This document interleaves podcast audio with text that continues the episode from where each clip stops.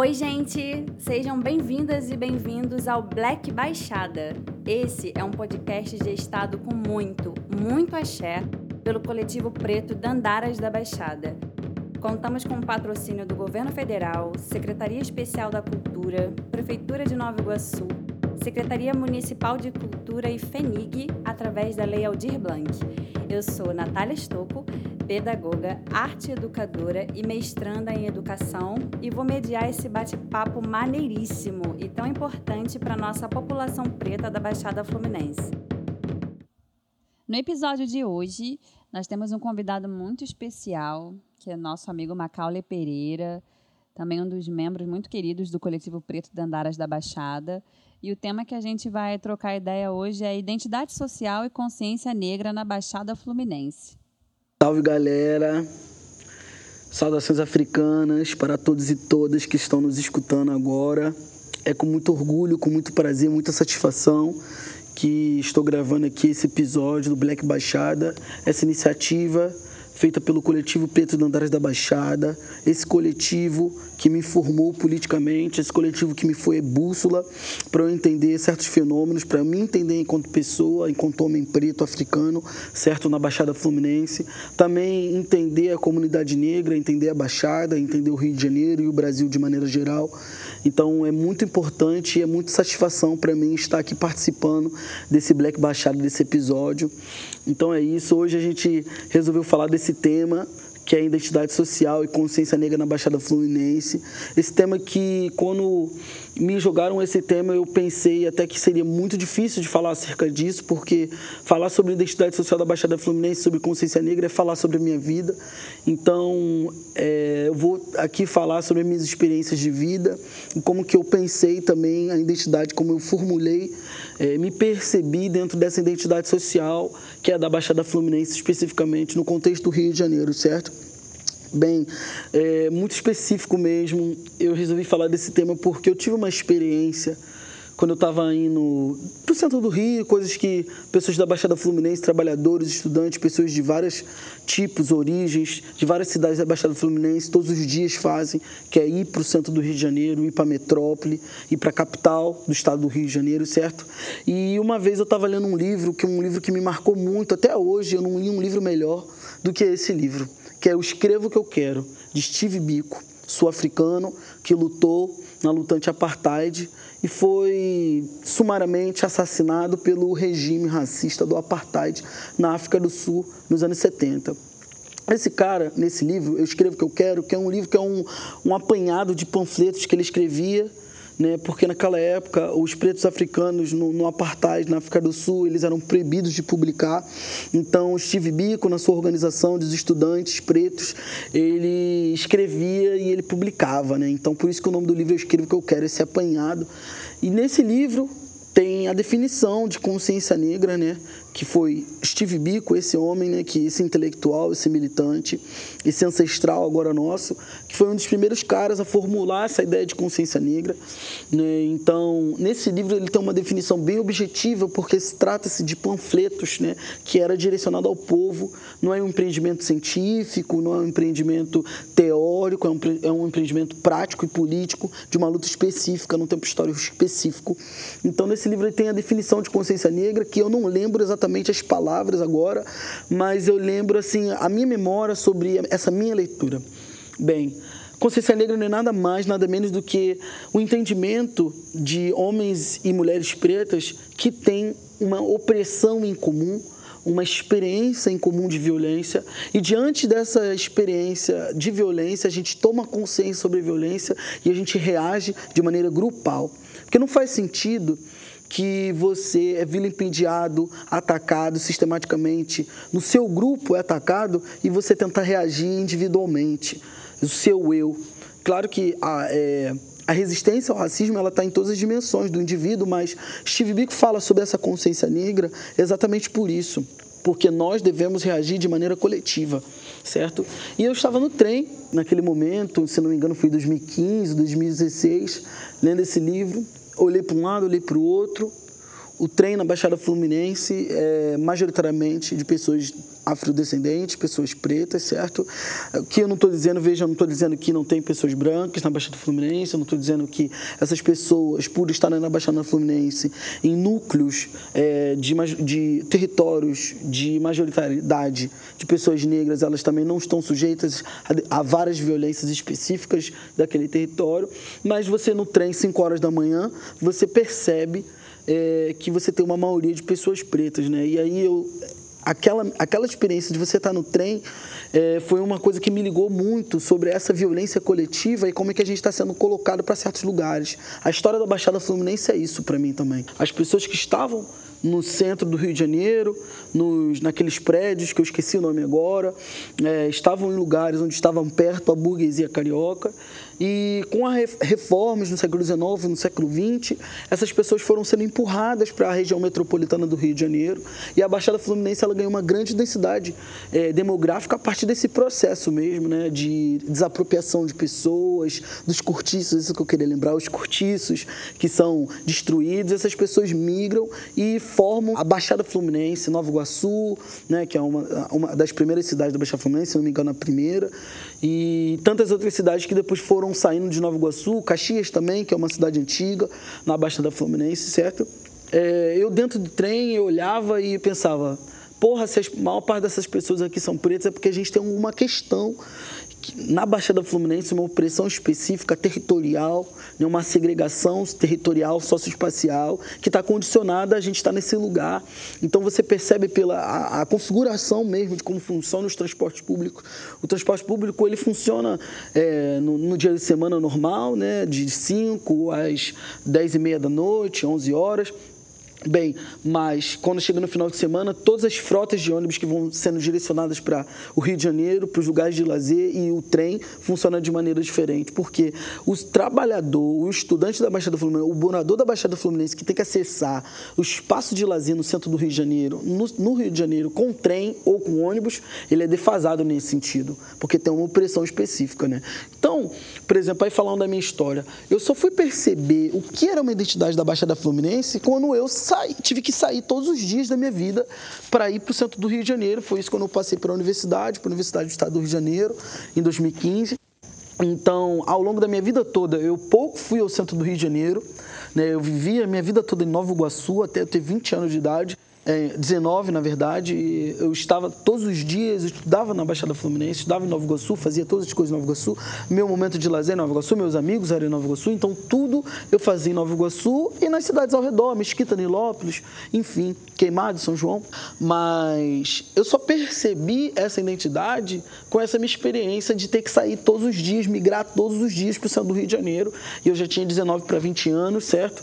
Então, ali que eu entendi que tinha uma coisa específica específica em ser desse território que a gente chama de Baixada Fluminense, né? Então, tipo, percebi o que sempre diziam, né? A cidade dormitório, cidades dormitório, né? As pessoas vão para o centro do Rio, trabalham, a maior parte dos seus dias ficam na cidade do Rio e elas voltam para a Baixada Fluminense para dormir e no final de semana, certo? Então, é, essa formação em cidades dormitórios eu percebi isso na minha experiência do trem mesmo, né, que é muito sucateado, que é uma violência, inclusive, as pessoas ficam impressadas como sardinha. É, todas 5 horas da manhã você vai no trem, de manhã você vai ver violência, entendeu? Que são as pessoas indo para o trabalho, sendo todo mundo abarrotado ali naquele lugar, com vários problemas, cada um com sua vida, mas cada um com seus problemas, e todo mundo ali achatado naquele lugar, né, geograficamente pequeno, que é o trem, que é a minhoca de ferro que corta o Rio de Janeiro, e que a Baixada Fluminense é a parte que é cortada também, né, que leva né, a classe trabalhadora para o centro do Rio de Janeiro para dar dinheiro para pessoas que não se importam com a gente, que é a burguesia carioca, e tal, os bambambam, bam, bam, as pessoas que têm dinheiro e tal, né? Então essa foi minha descoberta, né? Eu entendi que tinha uma identidade social específica quando eu tive que sair todos os dias, certo? E, e isso também, como eu tinha começado a falar, isso foi junto com o meu processo de conscientização também negra, né? Nesse mesmo tempo, eu conheci o coletivo Predão da Baixada, né, que foi um coletivo que me acolheu, que me mostrou outros, outros direcionamentos políticos, uma bússola mesmo para mim, me mostrou que eu poderia é, me debruçar sobre outras ideologias políticas e que eu não, é, não precisava de nenhuma organização organizada por pessoas eurodescendentes brancas para estar me organizando pela comunidade negra e estar fazendo o meu papel nessa questão da emancipação mesmo das pessoas de descendência africana na Baixada Fluminense, no Rio de Janeiro, no Brasil, né, de maneira geral. Então foi isso. Bom, uma coisa que é muito engraçada é que quando a gente hoje em dia eu moro na Bahia, moro no Recôncavo da Bahia, em Santa Maria da Purificação, uma coisa que é muito engraçada é quando você sai também, né?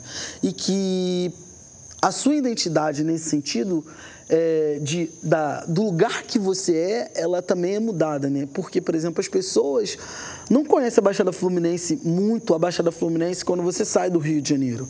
Né? Na verdade, muitas pessoas do Rio de Janeiro não conhecem a Baixada Fluminense, né? O morador da Zona Sul, né, do Leblon, de Ipanema, da Urca, ele quase nunca vai à Baixada Fluminense. Na verdade, ele, muitas pessoas não sabem nem onde fica Nova Iguaçu, não sabem onde é Japeri, não sabem onde é Seropédica, não sabem onde fica a Baixada Fluminense. Na verdade, ouve falar no RJTV, às vezes, essa coisa assim, mas na televisão, né? Mas nunca vai lá naquele lugar, né? Então é isso. Também rola a invisibilização mesmo da Baixada Fluminense e todos os problemas que acontecem naquele lugar são invisibilizados, né? Na gestão mesmo, que é um lugar que por muito tempo historicamente foi largado pelo governo do estado do Rio de Janeiro ainda continua tendo esses problemas, inclusive, né? Bom, mas enfim, aí você sai do, você sai do Rio de Janeiro e tem-se a ideia de que você é carioca. E aí, se você reflete um pouco, a pessoa que nasce e cresce na Baixada Fluminense, ela não é carioca. Carioca, que significa na etimologia casa de branco, né, que foi uma uma terminologia dos povos indígenas que ocuparam esse lugar, que eram originários dessa terra, quando se, debru, é, quando se depararam né, com os brancos e os cariocas. Né? Carioca é quem nasce no, na cidade do Rio de Janeiro.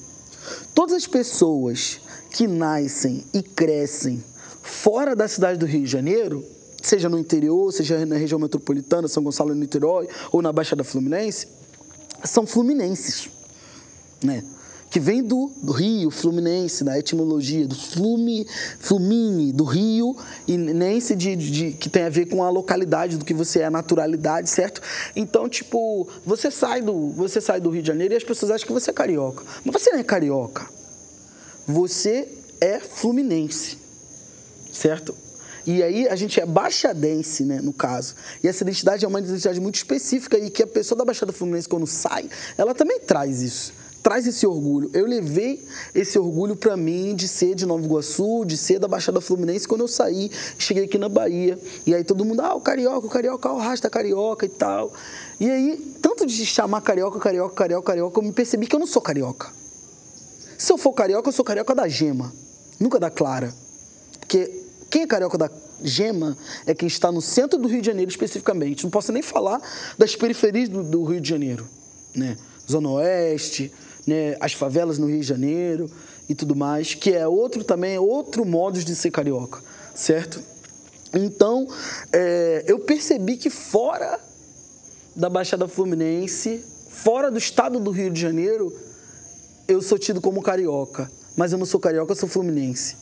Então é importante que a gente, né, nós da Baixada Fluminense, sobretudo nós pretos e pretas da Baixada Fluminense, a gente leve sim a nossa identidade como baixadense. Nós não somos cariocas, nós somos fluminenses. Nascemos no estado do Rio. Né? Acessamos a cidade do Rio por questões de sustento, por questões de lazer, por questões que o poder público do estado do Rio de Janeiro deixa a Baixada Fluminense a, a, a, ao léu certo? E os gestores da Baixada Fluminense, no, na, no Nova Iguaçu especificamente, isso é muito comum. Os prefeitos não moraram em Nova Iguaçu. Os prefeitos moram na Barra da Tijuca, né, de um tal prefeito aí há tempos atrás que chegava de helicóptero todo dia no Aeroclube para governar a nossa cidade, certo? Mas morando na Barra da Tijuca, na parte rica da Zona Oeste do Rio de Janeiro, e vinha para cá para gestar a nossa cidade. Como pode isso?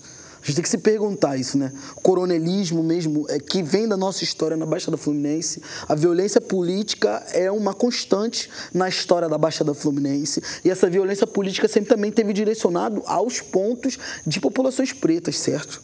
Tá ligado? Os, antigamente os quilombos, também os grupos é, de extermínio que assassinaram milhares de pessoas nos anos 90, em Belfor Roxo, Nova Iguaçu, e que foi genocídio certo? E que é genocídio isso, a, a violência e a invisibilização dessa violência na Baixada Fluminense. E é importante que a gente denuncie isso, é importante que nós fale sobre isso, acerca disso, né? E, tipo, uma outra coisa também que é muito importante da gente tirar da cabeça das pessoas é essa questão da homogeneização da Baixada Fluminense. Como se a Baixada Fluminense fosse uma grande periferia. A Baixada Fluminense é periferia em relação à cidade do Rio. Mas dentro das cidades que compõem a Baixada Fluminense, você tem burguesia. Você tem uma classe média, você tem várias classes, você tem várias coisas, né? Então é importante que a gente coloque os pingos nos is, para as pessoas não acharem que a Baixada Fluminense é um território homogêneo. Mas não é um território homogêneo, é pelo contrário, é um território muito heterogêneo, mas que leva uma identidade sim por causa da territorialidade, que está se referindo, se referindo ao centro a cidade do Rio de Janeiro, que um dia foi capital do Brasil e agora é capital do, do, do estado do Rio, né? É muito importante que a gente fale sobre isso, né? Agora falando, voltando mais a esse ponto, a esse tópico da minha identidade negra, né, de como eu também fui entender isso, muitos sarais mesmo, né, que, acontecer, que acontecem ainda na Baixada Fluminense, Saralvê, Buraco do Getúlio, é, Maticongu, essas, todos esses movimentos de artistas, né, no, na, nas cidades da Baixada Fluminense e falando sobre a minha experiência específica de Nova Iguaçu, me, me aflorou também é, eu pensar poesia, eu fazer poesia. Quantas poesias eu já fiz dentro de um trem?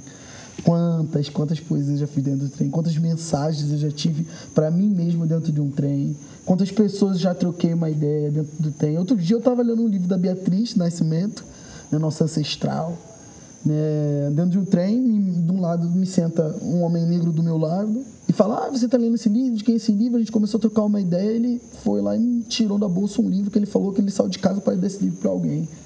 E aí ele falou: Olha atrás. Quando eu olhei atrás, o livro era de quem? Dele mesmo. A Baixada Fluminense está cheia de artistas, cheia de intelectuais, mas não é esses intelectuais de escritório, não. Entendeu? Os intelectuais das práticas as mães, né, os trabalhadores, os, a galera que está ali fazendo seu discurso dentro do trem, para conquistar sim você, para você comprar o seu produto sim, porque ali é o sustento dos caras, mano. Entendeu? E é importante sim dar valor para essas pessoas. Essas pessoas existem e a gente vê todos os dias, tá ligado?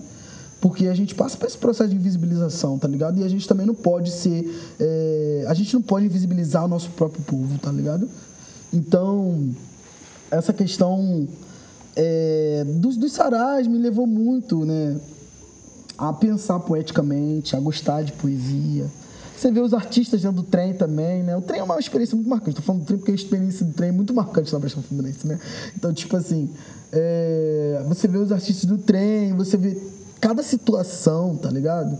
Tanto de solidariedade entre as pessoas como violência, tá ligado? E que isso te forma enquanto pessoa. Isso te forma, te mostra que você é digno sim, que, e que as pessoas estão ali buscando seu sustento todo dia, passando por várias situações e elas são dignas, pô. Então você é digno também, tá ligado? Te faz homem, te faz mulher, tá ligado? Você tá ali vê todo mundo, tá ligado? Você tá imprensado ali, aquilo ali é violência, mas querendo ou não, no paradoxal que é, te forma de forma para você entender o mundo melhor, entender as relações melhor, tá ligado? Então, uma outra coisa também da Baixada Fluminense, que falando sobre identidade negra, que é muito importante, porque a Baixada Fluminense no, na cidade, no Rio de Janeiro, no estado do Rio de Janeiro, é um reduto das religiões de matriz africana, né? Mãe Beata mesmo de Iemanjá, há, há muito tempo atrás, disse que era a África do Rio de Janeiro, a Baixada Fluminense, tá ligado? E é mesmo, tive é o prazer, né, a honra de conhecer essa IA antes dela far, antes dela ir para outro plano, certo? É, então você tem várias referências mesmo, né? Você tem terreiros tradicionais mesmo. O próprio Ilhaxé Funjá do Rio de Janeiro está na Baixada Fluminense. O próprio Cupaco Saba está na Baixada Fluminense, do Rio de Janeiro está na Baixada Fluminense, né? Que são filhos de casas muito tradicionais na Bahia e que estão na, alocados na Baixada Fluminense. Seu próprio seu Joãozinho da Gomeia, né, um angoleiro renomado que botou o, o candomblé em outra situação também, com a mídia, com a sociedade global no Rio de Janeiro e no Brasil, tá ligado? Então é muito importante também a gente conhecer isso. E eu conhecendo isso, isso reforçou sim a minha identidade preta, enquanto uma pessoa de axé também, um homem preto africano de axé, tá ligado? Um goleiro com muito orgulho, certo? Então, saber que tem isso, que tem esses grandes sacerdotes que passaram pela Baixada Fluminense, montaram seus terreiros na Baixada Fluminense, tem filhos de santos na Baixada Fluminense até hoje levando seus legados, é muito importante para mim mesmo, tá ligado? Muito, isso fortalece a minha identidade negra, não só quando eu tô lá, mas quando eu tô fora também. E eu levo isso para qualquer lugar do mundo, né? Quando eu, estava, quando eu tava na UERJ, todo lugar que eu podia rabiscar um BXD, eu, eu rabiscava, tá ligado? Porque é isso aí, mano. Tem que ver aqui. Existe gente sim de Nova Iguaçu, existe gente sim de Mesquita, de Belfor Roxo, de Queimados, tá ligado? E vocês querendo ou não, vocês têm que aturar nós, tá ligado? Todo dia nós vai vir pra cá, nós vai estudar e nós, vocês têm que aturar a gente, pô. Independente, engole aí, se não gostou, engasga, pai. Entendeu? Então, tipo, eu acho que eu levo muito isso, inclusive mesmo minha experiência de ir pra Cabo Verde, né? Um país africano, primeira vez que eu fui ao continente africano. Cabo Verde é um país que fica na parte oeste do continente africano, ocidental do continente africano.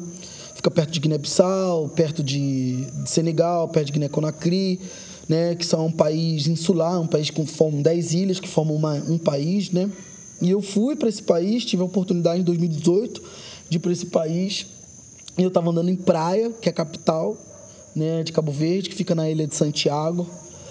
E eu tava passando assim, em frente a um banco, tá ligado? E aí, tipo assim, tinha pichado, tá ligado? Tipo, BXD, mano. Eu já olhei assim, eu tirei uma foto com a minha câmera. Falei, porra, alguém da Baixada Fluminense veio aqui e marcou. Ainda lançando no Sharpie, tá ligado? Que é uma outra coisa que também marca a Baixada Fluminense. Que vários caras bons do Sharpie estava é da Baixada Fluminense, tá ligado?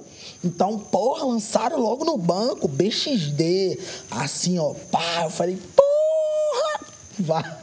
Foi muito legal isso também para mim, tá ligado?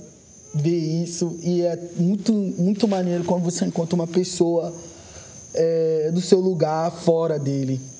A gente fortalece os nossos laços, tá ligado? Bom, é isso, eu acho que eu tinha, eu tinha isso para dizer. É, muito obrigado, muito grato de participar do Black Baixada, essa iniciativa que é muito importante, do coletivo Predandário da Baixada. Esse coletivo, inclusive, que mudou minha perspectiva total também de militância no sentido de que eu lembro que quando eu fui falar com Kátia, com Paloma, com Carol. Pô, mas é coletivo Preto da Andares da Baixada não é pra mulher esse coletivo, né? Porque tava também muito em voga aquele lance do feminismo, feminismo negro, bababá, coisa e tal. E aí, tipo, eu falei, pô, esse coletivo não é de mulher, não. Eu falei, aí. Acho que foi Kátia que me disse isso, é, velho. Organizações que tem nome de homem tem mulher. Agora é Dandaras não pode ter homem? Não, sim, pô. Aí eu fui já, pô, peguei a visão. Falei, é ideia. Entendeu? Então isso mudou muito a minha vida mesmo. Sou muito grato de ter essas pessoas na minha vida e de que me ensinam todos os dias. Natália, Marcos, Jéssica, Luciano, Carol, Paloma, Kátia, Dani, todo mundo que constrói esse coletivo nos altos e nos baixos, mas levando essa bandeira sim, levando nossas lutas sim.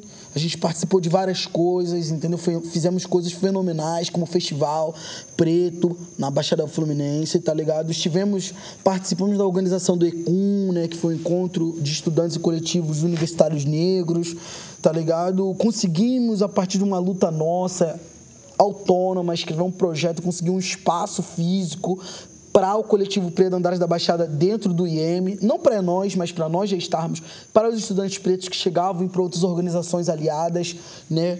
A gente também sempre nessa dianteira assim do processo, do processo político, tá ligado? Então, eu fico muito feliz de fazer parte disso. Muito obrigado. É isso, essa é a minha mensagem nesse podcast. Valeu, galera. Saudações africanas. Mil beijos diretamente do Recôncavo da Bahia. Então, esse foi o nosso bate-papo de hoje, maneiríssimo. Muito obrigada, Macau. Sempre aprendo muito com você. Você é uma das pessoas mais maravilhosas com as quais eu pude percorrer minha caminhada e é sempre muito bom poder trocar contigo. E não percam o episódio 4, infelizmente o último desse ciclo, né, dessa temporada, um assunto interessantíssimo para todas as pessoas que são empreendedoras na Baixada Fluminense. Um beijo.